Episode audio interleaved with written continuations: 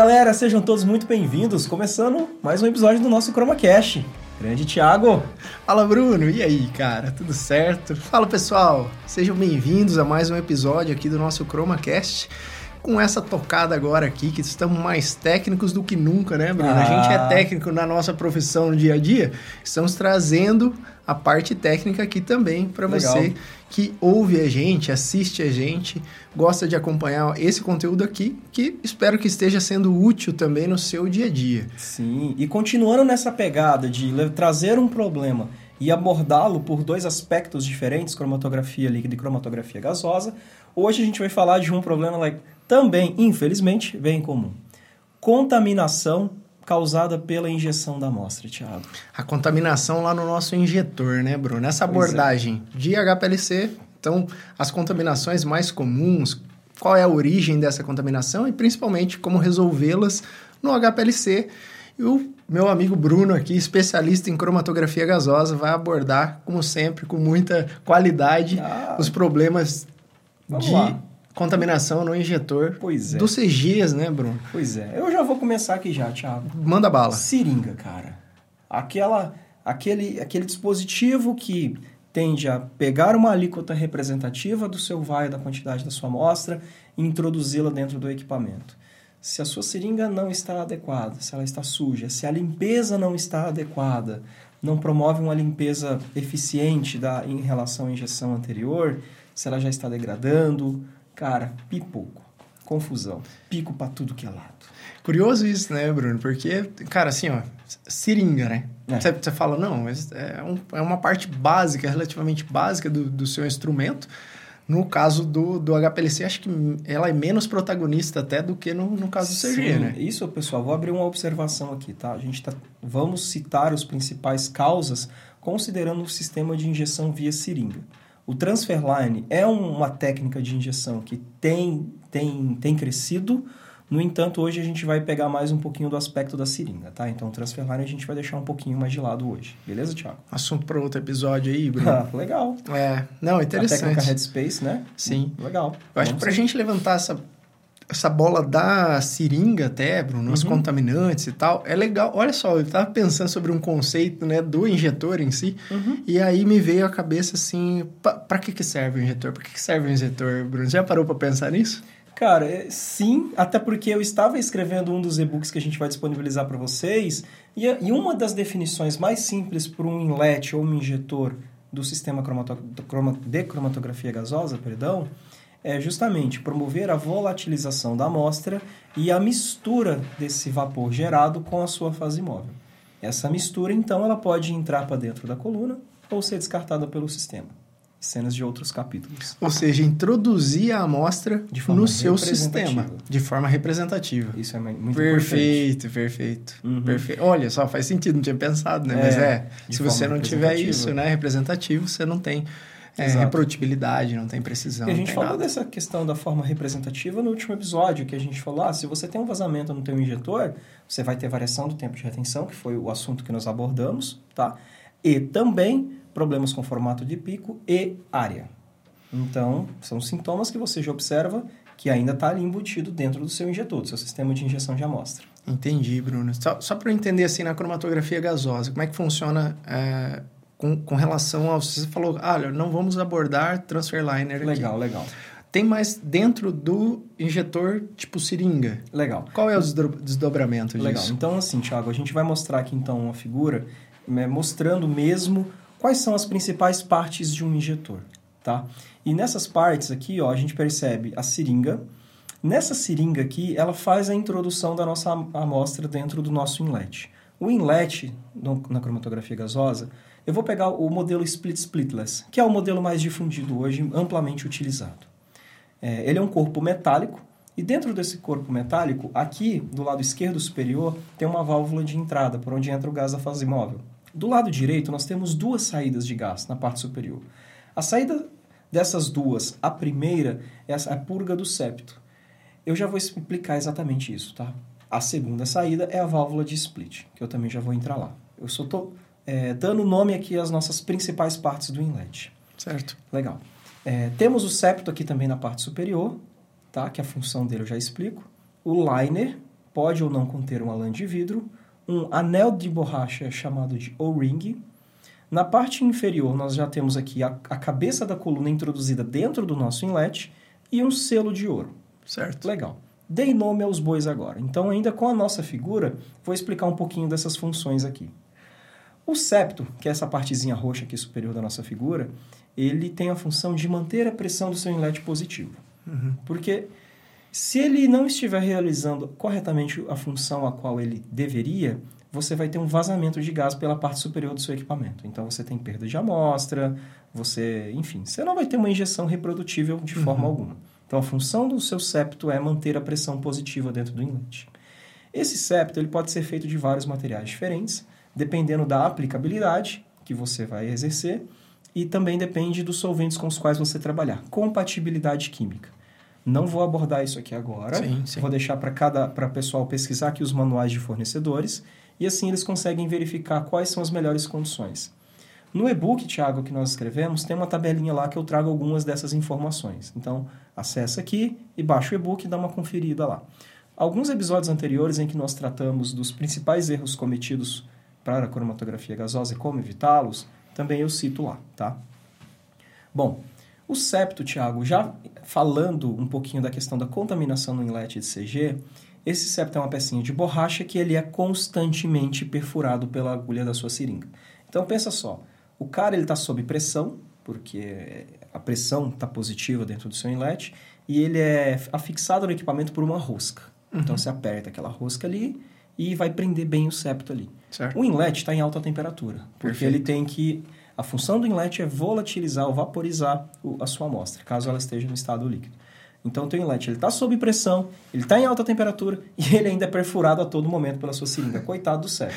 Tem que ser bom. Tem, que ser, bom esse septo aí. Não pode ser septo porcaria, não pode ser septo de, de marca secundária, não pode ser septo inadequado com a sua aplicação, porque senão ele vai promover contaminação do seu sistema ou sangramento do seu inlet. Aqui também a gente tem um vídeo bem legal que eu vou colocar agora, Legal. é, falando exatamente o que acontece. Tá?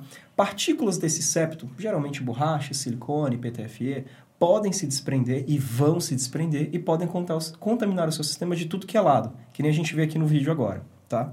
É, partes podem entrar para dentro da sua coluna, que é o pior caso, Uhum. contaminação na sua coluna. Partes podem sair pela válvula de split, podem ficar retidos na lã de vidro do seu liner. Então, o próprio injetor pode Vai gerar um- uma uma, fonte de contaminação. Legal. Além disso, Thiago, em alguns casos, o liner ele contém uma lã de vidro. A lã de vidro ela tem essa função de impedir com que material sólido entre para dentro da sua coluna, como também promover ou auxiliar na volatilização dos compostos, porque você aumenta a superfície de contato do seu composto com uma área quente, tá? É, e às vezes, Thiago, esse- essa lã de vidro, por mais que ela sofra um tratamento químico e o fabricante fale para você que ela é inerte, muitas vezes, é, com o passar do tempo, ela vem sendo utilizada, esse tratamento químico ele se perde. Uhum. Ou aquela partícula do septo que ficou retida ali no seu lã de vidro, ela pode interagir com a sua amostra. Então vamos fazer um exemplo aqui. Ó. Eu tenho duas injeções. Na primeira injeção, houve um desprendimento de partículas do seu septo e, a- e ele ficou preso ali na lã de vidro. Certo. E você realizou a primeira injeção. Então aquele particulado pode interagir com os analitos da sua amostra. Certo. Então, vão chegar menos analitos do que deveria na sua coluna, sairão menos analitos do que deveriam no seu detector. Você tem uma diminuição da área, ok? Numa segunda injeção, aquele analito que até então estava preso no particulado do seu septo, ele vai se desprender. Desprendendo, ele pode entrar para dentro da coluna e gerar uma área maior do que o esperado no seu resultado. É muito comum. Tem algumas teses de doutorado também, Tiago, alguns artigos que falam da, do efeito matriz causado pela lã de vidro e pelo liner. Certo. É, eu vou deixar um link aqui, ou uma fotinha desse artigo, e a galera pode procurar e consultar da, da maneira que achar mais adequada também. tá? Legal. Já muita informação aqui Nossa, de cara já? aí no, no CG, super interessante, na verdade, assim, é, eu não tinha parado para pensar na contaminação do próprio sistema, né, É. né? E, e isso não é nada comum na cromatografia Não. líquida, na verdade. Não. porque a, a, as fontes né, de contaminação, igual lá você tem o septo, na cromatografia líquida, a não ser que você faça algo muito errado, principalmente com pH de fase móvel, ou a utilização de algum aditivo, um ácido sulfúrico, por exemplo, Nossa. que vai, de fato, corroer alguma parte da sua, do, seu, do seu equipamento e, e aí você pode ter o desprendimento de fato. Caso uhum. contrário, não. Assim, via de regra, né, a maior parte dos, dos componentes do HPLC eles são inertes, então não vai ter é, tanta facilidade assim é, em se desprender e ser um, um contaminante. Né? Se a gente puxar para a cromatografia líquida, Bruno, pensando lá no injetor, né? função do injetor é introduzir a amostra no sistema cromatográfico. Legal. Só que, tá, tanto no HPLC quanto no CG, uma das, dos, das bases é manter o fluxo constante, principalmente lá no, uhum. no HPLC. Se você não tem um fluxo constante, a gente falou em um outro episódio, você pode ter variação de tempo de retenção e vai ter variação de tempo de retenção. Então, como você introduz a amostra que você está querendo analisar, separar essa mistura né, cromatograficamente, sem que você tenha alteração no fluxo? Já provou pensar nisso, Bruno? Então, o que, que é, criaram para isso, na verdade? Né? Uhum. Desenvolveram uma espécie de injetor em que você comentou do septo, dá até para a gente fazer uma analogia. Ah, a função legal. do septo é manter a pressão constante. constante dentro do injetor. Isso. No HPLC, tem um sistema de válvula em que gira em torno do próprio rotor. Eu uhum. vou deixar também aqui, pessoal, uma figura é, para vocês, para ficar mais claro até a explicação, né?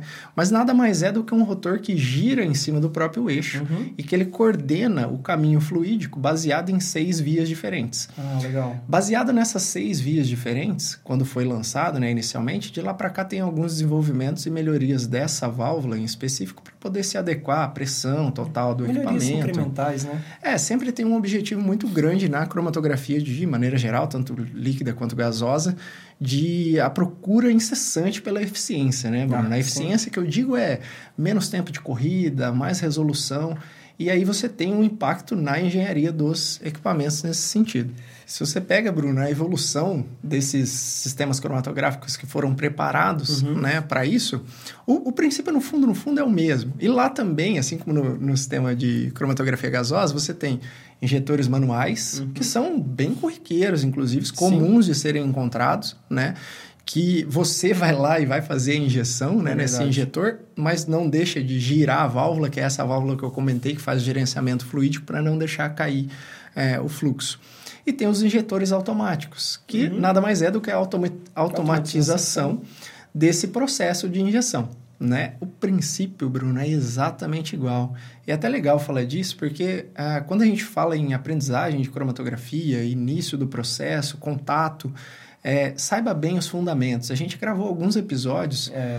Né, e muitas pessoas que trabalham com cromatografia mencionaram essa questão. Né? Se, se você se lembra, o episódio com o Anderson e o uhum. Lucas Sponton, os dois Sim. primos aí que estão no meio analítico. Eu me lembro claramente assim do Anderson falando saiba bem o básico, né? Porque é, o princípio é de fato o mesmo. Mas quando a gente volta lá para o injetor, Bruno, a gente já começa a identificar ali algumas informações de pontos críticos de fato que podem ter uma relação com, com contaminação, uhum. né? O injetor, o papel dele, tanto se você for fazer uma injeção manual via seringa, ou então ele, o próprio mecanismo dele automatizado for fazer a injeção, uma determinada agulha vai entrar em contato com a sua amostra. Legal. Uhum. Então, a partir desse momento, você tem o contato da sua amostra tanto com a parte interna dessa uhum. seringa, agulha, quanto com a parte externa. Uhum. Você concorda comigo que é, se você tem um contato da sua amostra e ali já tem o um envolvimento de é, características da molécula de poder absorver em alguma, algum componente, ou então você ter um, um contato excessivo, talvez, Sim. de um volume excessivo dessas partes do equipamento, que você tem que se preocupar necessariamente com a limpeza disso de uma maneira geral. Uhum. Não sei se isso acontece na gasosa, mas via de regra, entre injeções, necessariamente você tem que fazer uma limpeza Sim. manualmente, no caso de injeção manual, ou Sim. então o próprio injetor faz também o processo de limpeza. Sim. Né? Para então, CG... Ah, desculpa, Thiago, pode eu, É, eu acho que daria para começar, inclusive, com foco nisso, né? O que, que você está usando de... É, de solvente de limpeza. Para fazer a limpeza, de fato, pra, né? Para cromatografia gasosa, Thiago, na parte da injeção líquida é bem legal, porque a escolha do solvente manda muito. em dois aspectos muito importantes. Primeiro, o solvente escolhido vai realmente limpar a, a sujeira que tem na sua seringa? Então ele tem que solubilizar o que está ali dentro. Segundo, é, ele tem que promover um movimento do êmbolo da sua seringa de maneira adequada. Alguns solventes não têm essa característica, ou por não solubilizar e não limparem a sua seringa de forma adequada, o movimento do êmbolo ele fica comprometido, ele fica duro, enrijecido. E aí você pode até danificar a tua seringa, seja por injeção automática, seja por injeção manual. Tem uma foto bem legal que eu vou deixar aqui também de uma seringa com um êmbolo todo torto, causado justamente por isso. Legal. Escolha inadequada do seu solvente de limpeza. E aqui eu já deixo até mais uma dica. Terminou a injeção, o teu equipamento vai ficar um longo tempo parado, retire a seringa do equipamento, se for uma injeção automática, realize a limpeza manual, e aí você vai ter essa sensibilidade para saber se o êmbolo está com uma rigidez adequada, né? um movimento adequado. E aí você consegue guardar ela de maneira é, adequada de acordo com o que o fabricante indica. Tá? Eu, Bruno, particularmente, eu gostava de, ao término de uma batelada de análises, retirar a minha seringa do equipamento e fazer essa avaliação. Eu faço o movimento do êmbolo para saber se os meus solventes ainda estão adequados. Né? Legal, tem um impacto direto, então, o solvente com até o tempo de vida, né? O vi a vida útil da sua seringa. Uhum. No caso do HPLC lá, Bruno, a gente não tem muito essa relação do solvente com a, o tempo de vida da, da seringa ou da agulha que está ali, mas tem uma relação íntima entre o contaminante que pode estar na sua amostra, Uhum. de fato, com a solubilidade dele nos solventes de limpeza que Ah, você está utilizando para limpar Uhum. essa seringa ou agulha, no caso de injeção manual, Uhum. ou então nos canais, e isso é interessante porque a maioria dos, dos, dos equipamentos dentro de indústria farmacêutica, muita gente usa sistema automatizado. Uhum. E você tem que lembrar sempre que a função do sistema é introduzir a sua amostra e, na sequência, ele vai fazer uma autolimpeza. Uhum. O que você está colocando nesses solventes de limpeza no seu injetor para poder fazer a limpeza após a injeção e não deixar resíduo. Basicamente, Bruno, você tem que sempre pensar no que a sua amostra vai se solubilizar melhor. Ah, legal. Uma dúvida, Thiago. O solvente que limpa internamente a seringa do H e o que limpa externamente podem ser diferentes? Necessariamente são mesmo? Podem ser diferentes, existem diferentes tipos de sistema, nesse caso, né? É De HPLC, UHPLC ou UPLC, Uhum. em que eles podem ter né, a injeção e a introdução da amostra a baixa pressão. E aqui é legal a gente fazer uma divisão. Se você tem um sistema automatizado que faz a injeção a baixa pressão, Uhum. você tem que ter. É, pense baixa pressão igual você fazer uma, inje- uma injeção manual. Só que ele Tá. é automatizado, Uhum. tá? É, quando você faz ele, uma injeção a baixa pressão, você vai puxar essa amostra e introduzir no, no sistema cromatográfico. Uhum. O próprio sistema, ele, o sistema de injeção, ele não entra em contato e o fluxo de fase móvel não passa por dentro do sistema de injeção.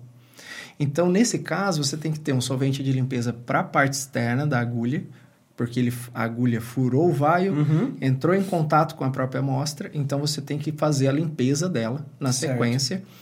E também um solvente de limpeza para a parte interna da agulha. Uhum. É um, até me arrisco a dizer que esse tipo de sistema cromatográfico, é, ele tende a ter mais contaminação do que os sistemas chamados flow-through needle, que, em que o solvente que você está utilizando na fase móvel passa por dentro da agulha e carrega a sua amostra em direção à coluna cromatográfica. Legal. Ou seja, você só teria que ter, no caso do sistema automatizado de injeção, a pressão do equipamento, só o solvente de limpeza por fora. Uhum. Isso não inibe você se preocupar com que tipo de solvente você está utilizando para fazer a limpeza de fato dessa agulha, Bruno. Via de regra, ou uma regra de ouro, é o solvente que mais solubiliza a sua amostra.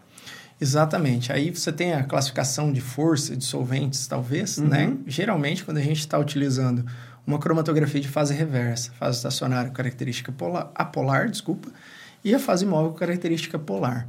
Você vai introduzir a sua amostra para os solventes de limpeza do injetor, recomenda-se que esse, basicamente, você tenha um solvente com a força maior. Uhum. Uma proporção, por exemplo, maior de orgânico nesses, nessas, Hum. Legal. nessa limpeza. Porque você garantiria que Realmente foi. realmente limpou tirou tudo. tudo que não me interessa dali. Mas aí entra algumas particularidades. dependendo das características da sua amostra, depend, e a proporção que você colocou, coloca na, no solvente de limpeza, Uhum. você corre o risco, por exemplo, de ter uma precipitação, Bruno. Rapaz, Então, por isso Zé. que assim, ó, parece simples, né? Olha, eu vou aqui escolher um solvente orgânico para fazer a limpeza e não tô tendo contaminante. Só que olha para sua amostra, talvez você tenha ainda proteína que está lá presente, talvez você tenha a possibilidade de ter sal que está lá presente. E é- E aí, se você usa uma proporção muito grande de Precipita. solvente orgânico, você vai precipitar partículas no seu injetor e aí você tem um outro problema, que é o entupimento do seu equipamento, Nossa, uma alta pressão. Cenas de e próximo assim, capítulo. Cenas de próximos capítulos. Você falou da parte de injeção, Thiago. Tem até um aspecto bem legal para a cromatografia gasosa também, que é o volume de expansão do gás gerado. O volume de expansão pelo, pelo líquido gerado, desculpa. O que, que é isso?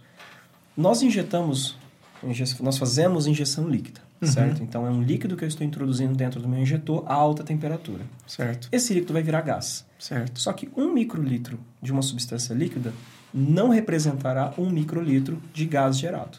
Muito pelo contrário. Esse um microlitro, dependendo do caso, pode gerar até 2 mil microlitros, ou seja, duas mil vezes maior o volume. Caramba, expansão, hein? A expansão muito grande, dependendo do solvente que você utiliza. E, e nesse caso, Thiago, essa, o liner ali, a função dele é justamente essa. É promover, fazer com que a sua amostra fique contida dentro daquele espaço, é não promover, a, auxiliar na não degradação térmica do seu analito e uma correta homogeneização desse vapor gerado com a sua fase imóvel. Entendi. Só que esse liner, ele tem uma geometria definida, então ele também tem um volume interno definido. E quando o volume de vapor gerado, ele extrapola, ou ele é maior do que o volume do liner, você tem uma extrapolação desse, desse gás. Vamos deixar um vídeo aqui também sobre isso, Legal. que aí mostra certinho o que acontece. Então, gera-se um vapor, esse vapor ele extrapola o liner e contamina o seu equipamento. Em sucessivas injeções, essa contaminação que se aderiu a partes frias do equipamento, ela pode se desprender e voltar para dentro da coluna, gerando pico fantasma, carry-over, recontaminação, Uhum. samba do crioulo louco. Doideira. É rolo. BO. Total. E como que a gente evita isso? Eu até deixei um vídeo no Reels explicando exatamente como que você calcula ou estima o volume de vapor gerado para que isso não aconteça. Aham. Vou deixar o link desse Reels aqui também. O pessoal acessa aqui e já consegue visualizar lá certinho as ferramentas, como que utiliza a ferramenta. E já aproveita, compartilha e compartilha com um coleguinha também. tá? Legal, esse vídeo ficou muito bom mesmo. É um tips and tricks ali, né? Pra ajudar a resolver o dia a É. dia, inclusive. Sim. E são insights assim, Bruno, que cromatografia de maneira geral é isso também, Uhum. né? Você tá ligado a ela e tá sempre ligado aos insights que você vê por aí, sempre um, um estudo contínuo, né? Um aprendizado contínuo. Uhum. Você falou da contaminação aí, Bruno. Eu tô lembrando aqui, assim, para contaminação do injetor em Uhum. si, em cromatografia líquida, você tem basicamente duas origens Uhum. de, de contaminantes. Você tem, é, e aqui é legal lembrar isso pro, pro pessoal, porque assim, ó, é, você tem a possibilidade de contaminar o seu injetor fazendo um, um carregamento de amostra excessivo, Certo. e aí isso dá um desdobramento entre o volume muito grande, por exemplo, de Uhum. injeção, ou então a concentração muito grande também do seu Uhum. analito.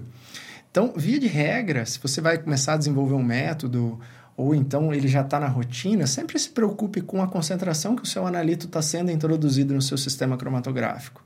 Se a gente está falando de detector UV, IR, fluorescência, Tem uma limitação da técnica, né? que tem uma limitação, até que ok, você né, tem que trabalhar em umas concentrações um pouco maiores, mas se você estiver trabalhando com um detector, um espectrômetro de massa, Hum, e aí, quando você para para pensar nisso, automaticamente você tem que direcionar o seu desenvolvimento, o seu segmento com um- uma introdução de amostra em concentração baixa e volumes menores. É difícil falar esses volume meno- É. volumes menores porque tem um cálculo que tem que ser feito, na verdade, por onde, qual é o volume de fato. Tem alguma ferramenta que auxilia nesse cálculo, Thiago? Olha, Bruno, uma calculadora, você É, diz em si? é. Olha, o que eu já vi, assim, que é até interessante para comentar e tal, que é o cálculo que é possível de ser feito de transposição de método Ah, legal. entre HPLC e UPLC, Uhum. né? Baseado, enfim, nas características do volume do equipamento, Uhum. também é, volume da coluna cromatográfica, tamanho de partícula, é, tamanho da coluna, tamanho de diâmetro, ele escalona de uma maneira, essa calculadora, uhum. ela tem um escalonamento. Também vou deixar um print aqui para o pessoal ah, né, aproveitar, acho que fica mais fácil até de visualizar. É, ele escalona né, um volume que você tá pegou uma metodologia talvez que está sendo utilizada no HPLC e o volume padrão é de 20 microlitros. Quando você coloca para o PLC, você vai ter provavelmente um, um volume de injeção com a mesma eficiência uhum. ou muito melhor do que isso né? É, via de regra. Legal. Um volume de injeção de talvez 0,5 microlitros, 1 microlitro, 1,5 microlitro. Tem bastante diferença. Então, assim, a contaminação ela é proveniente ou do volume que você está uhum. injetando e concentração, uhum. ou então das características da molécula frente aos componentes do HPLC. Uhum. Essa possibilidade dela ficar presa, absorvida no seu HPLC. Cara, é semelhante ao online, lá que eu citei aqui. Exato, uhum. exatamente. Fica absorvido ali e aí você tem, entre injeções, uma, ou um aumento de área, talvez, uhum. ou então uma, é, um pico fantasma, igual Exato. você comentou, Carry né? Over, um pico fantasma. É, sistema de injeção, Thiago, tem uma frase que eu até coloco no, no, treinamento lá, eu não vou me lembrar agora quem citou ela, mas ele fala, né? Se, o, se a coluna é o coração da cromatografia, o sistema de injeção inlet é o tendão de Aquiles. Porque tem muita coisa que pode dar errado ali. E dá. E dá errado. E, e muitas vezes, por ser tão simples, é negligenciado. Uhum. E aí que está o erro. Negligenciou, vai dar, vai dar bel, vai dar erro. Não, e a gente está falando só da contaminação, né? Exato. Pra ter uma ideia, o volume de injeção também, né? sem entrar no mérito do desenvolvimento de método, né? Ah, Porque sim. seu peak shape, sua resolução, o quanto é influenciado por esses parâmetros é, assim, uhum. assim, assustador, né? Verdade. Então o foco só a contaminação, senão a gente. É. é né? E eu vou citar até mais um, Thiago. É, muita gente pensa que ah, a cromatografia gasosa, fase móvel é um gás, é tranquilinho, facinho, não tem muito o que acontecer. Pelo contrário, é, muitos sistemas de gás são via cilindros. E os cilindros não necessariamente são gases ultramente puros. Por mais que eu compre um gás lá que eles falam 5.0, ele ainda pode conter um, um, um, certo particulado sólido, ele pode conter uma umidade, ele pode conter algo que não deveria conter ali. Principalmente a fase móvel. A fase móvel para a cromatografia gasosa, Tiago, ela não pode ter né, oxigênio, umidade, ela não pode ter particulado sólido, então tem que ser um gás muito filtrado, um gás muito puro. E quando você trabalha com sistemas de gases de cilindro de gases e você deixa esse cilindro chegar até o final, você acaba carreando alguma impureza que contém dentro desse hum. cilindro para dentro do seu sistema. Entendi. E aqui eu faço duas observações. Primeiro, cara, tenha filtros na sua linha de gás. Filtre esse gás para que você não tenha problemas desse tipo. Um gás não filtrado, com o passar do tempo, ele vai danificar a sua fase estacionária da coluna, além de poder gerar picos e contaminação. Uhum. O segundo ponto é, além de ter, verifique esse gás, é, esse filtro, perdão. Eles têm indicativos de substituição, às vezes até na própria, no próprio filtro, de acordo com a cor da sílica, a cor de uma partícula. Ou promova a substituição periodicamente, tá? Isso é bem legal. E é negligenciado. É, né? Esse é o, é o ponto, né? Assim, é. né, Bruno? É negligenciado algumas vezes, né? A gente falou aqui do, dos, dos contaminantes, né? Eu vou, vou abordar um pouco da resolução disso ah, agora, ah, né? Pensando o que a gente poderia fazer, então, já uhum. que está contaminado. Vou começar dando a, a seguinte sugestão, né? O, o, sem pensar né, na troca inicialmente de uma válvula de seis vias, né? Ou do, do próprio rotor, né? Uhum. Da válvula Reodyne, que é bastante comum aí nos injetores manuais, né? É possível de você trocar o próprio rotor para poder eliminar a contaminação e também faz parte de uma manutenção preventiva, de fato, Legal. né? Desse sistema. Mas sem pensar nisso ainda, ou na troca de uma agulha, de uma seringa, Caso você tenha a contaminação, e aí você vai observar uma contaminação, talvez com uma injeção de branco, e é até uhum. uma recomendação que a gente faz. É. Né? Se você está desconfiado que está ocorrendo uma contaminação, faça injeções se, seguidas de, de um branco, três injeções de branco. Legal. Observe se o seu pico, seu composto que você está desconfiado que está sendo um contaminante, ele vem decaindo a área, uhum. por exemplo, ou se, se, ele, se ele se mantém constante. Se acontecer, independente do que está acontecendo, acho que o primeiro passo, Bruno, se você imaginou que está uhum. contaminado, é fazer uma limpeza do seu HPLC. E para isso até nós disponibilizamos também um e-book só de Ah, limpeza do seu sistema cromatográfico. Legal. Do HPLC, na verdade, né? Deixar o link aqui, o pessoal acessa. Vamos deixar, o pessoal acessa gratuitamente, baixa esse aí, porque tem recomendações de solventes de limpeza nesse caso. Lá a gente falava, inclusive, Bruno, que o ideal quando você tem um contaminante não é no injetor, não é você fazer uma, uma limpeza só do seu HPLC. Uhum. Separe uma alíquota desse solvente de limpeza, introduza no seu sistema automatizado De de injeção. injeção, e peça durante a limpeza para fazer injeções também desse vaio. Legal. 30 injeções, 40 injeções, 50 injeções.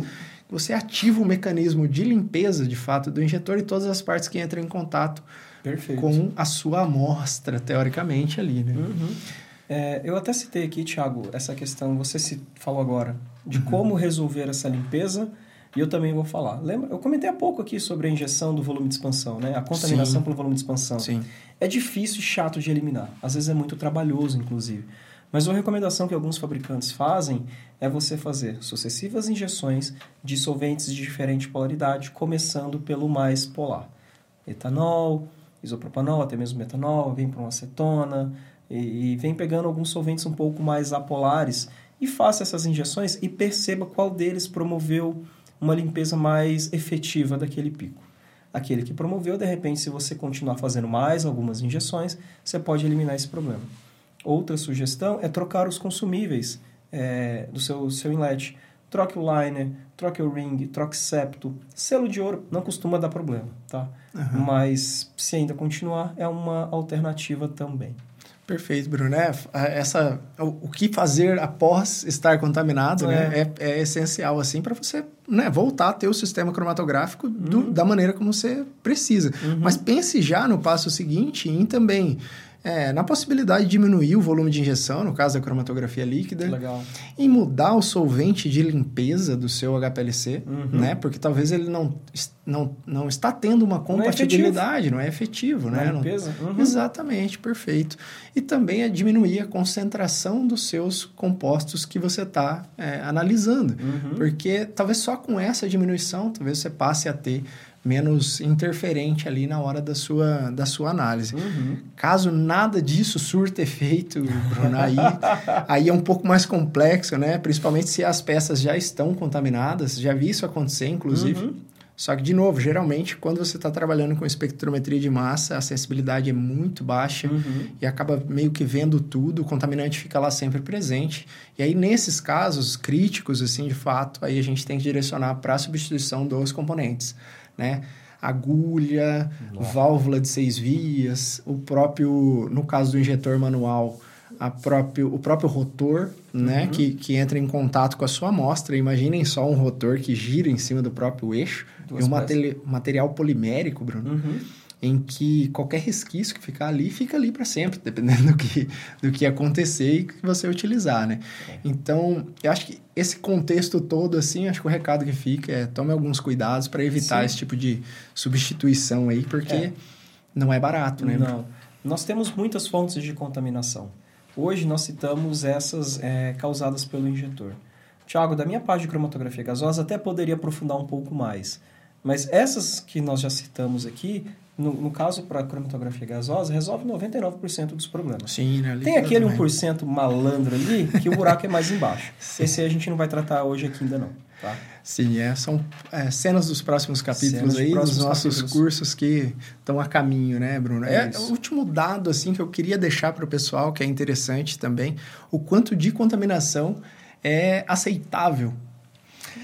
É, isso é relativo à beça, né? Se você Relativo está fazendo análise cuja concentração ou a intensidade do seu pico é extremamente alta, aquela contaminação, ela sofre, exerce um impacto significativo no teu resultado? Olha, não. Então, enfim, é uma contaminação, tem que ser resolvida, mas é caso a caso. Agora, o seu cromatograma fornece picos de alturas baixas, áreas muito pequenas, uma contaminação ali pode ser muito impactante. Você foi na raiz do, da situação. Na verdade, não tem uma resposta para isso. Esse é o lance. caso a É caso a caso. caso, é fazer uma análise. Se você está usando, é, igual você citou em um outro episódio do System Suitability, já tem algumas referências. Baseado nisso, teoricamente, seria 1% em relação à área do seu composto de interesse. Mas é caso a caso, inevitável. Você é. tem que ter o tato de saber se é, é aquela quantidade está afetando na Por sua exemplo, análise ou não. É muito comum em cromatografia gasosa, só para fechar, tá, pessoal? É, ao, não, a gente não se estender muito aqui também. É muito comum, ao final da análise, nós colocarmos um, uma temperatura mais elevada justamente para limpar a coluna, preparando-a para a próxima injeção. E quando a gente faz isso, pô, se você está limpando, vai sair sujeira.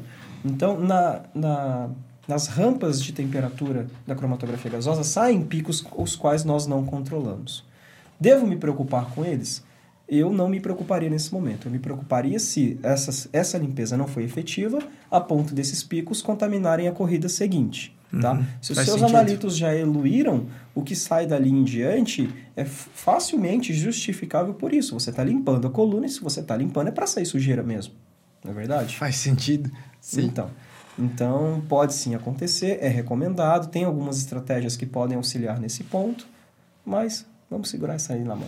Não, acho que foi bacana essa discussão aqui, Bruno. Eu aprendi muito também da parte do CG, né, com relação a essa questão de contaminantes. Eu notei que tem algumas pequenas semelhanças, mas tem muita coisa diferente também é... por conta da, do tipo de, da de injetor, si, da técnica da engenharia. Si. E tem que ficar atento com relação a isso. Acho Sim. que o episódio de hoje conseguiu matar aí algumas informações foi bem também. Legal, bem legal. Tô gostando aí desse bate-bola de CG, Sim. HPLC. Vamos continuar com isso aí, trazer Vamos. mais episódios aí pra galera. Queria lembrar aqui o pessoal de convidar, na verdade, a acompanhar a gente nas redes sociais. Estamos diariamente lá no Instagram. É, com stories, com postagens, sempre com conteúdo técnico para vocês. Então, uhum. Então sigam a gente lá no Chroma, arroba ChromaClass, né? Estamos no YouTube também. Se você estiver escutando a gente no Spotify, ah vá para o YouTube. Hoje a gente tem bastante imagens, animações, vídeos que vão auxiliar no entendimento dessas explicações aqui. Porque para falar de partes de equipamento, sem mostrar uma parte de equipamento, se você não tem conhecimento, talvez você fique um pouco perdido. Então a dica de hoje é: pode ouvir no Spotify, não tem problema, mas dá um pulinho no YouTube e acesse essas imagens. Tá? Eu acho que vai ser bem enriquecedor. Com certeza, Bruno. E, assim, todos esses conteúdos técnicos que a gente está desenvolvendo e colocando aqui para vocês também estão disponibilizados nos nossos e-books. E-book de limpeza de coluna, e-book de limpeza do HPLC, o e-book de CG Sim, que o Bruno os criou. os principais problemas e como evitá-los para cromatografia gasosa. E estão vindo mais materiais também, Tiago. Até materiais mais densos, mais completos, mais enriquecedores, que podem ajudar você a resolver problemas de forma rápida e simples, que é o mais importante. Exatamente. Tem alguns e-books aí, Bruno, com inclusive com vídeos explicativos, né? Alguns links que vão te direcionar para te mostrar de fato né, como trocar uma coluna, por exemplo, como trocar um frites de coluna, algumas recomendações e o direcionamento para você resolver principalmente problemas na sua rotina cromatográfica de uma maneira segura e de uma maneira bem clara aí, né? Ah, legal. É isso que é, é importante. Isso que a gente quer, porque quando a gente está com um problema, quando a gente tem uma dor, o que a gente mais quer é tirar essa dor de forma rápida, né? Seja no corpo ou seja na nossa análise aí. Então, o recado de hoje é esse mais um bate-bola abordando o problema por duas esferas diferentes. E, pessoal, a gente vai ficando por aqui. Não esquece de se inscrever no canal, o Thiago já deu os nossos recadinhos aqui. Ative o sininho e compartilhe esse material aí. O link para download também dos e-books, para você acessá-lo, a gente vai deixar aqui disponível. E já sabe, né? A gente se vê. Até a próxima. Valeu! Valeu, galera!